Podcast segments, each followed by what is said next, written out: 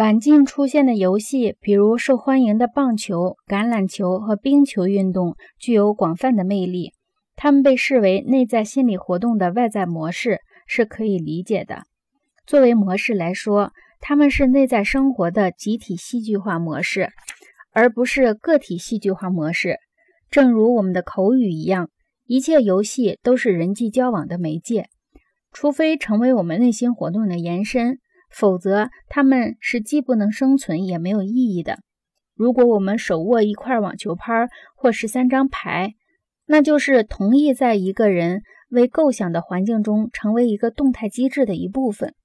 我们之所以喜欢那些模拟自己工作和社会生活情景的游戏，难道不是由于这个原因吗？难道我们喜欢的游戏不正是给自己提供了一个超乎社会机器垄断暴政的解脱吗？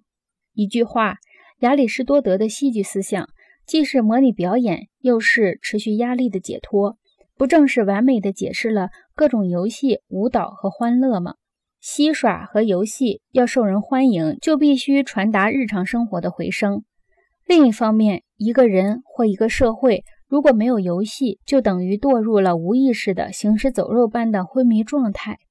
艺术和游戏使我们与常规惯例中的物质压力拉开距离，使我们去做这样的观察和拷问。大众艺术形式的游戏给一切人提供了充分参与社会生活的直接手段。相反，任何单一的角色或工作都不能给任何人提供这种直接的手段。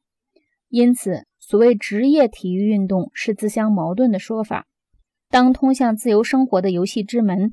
导向专业的职业时，人人都觉得是不合适的。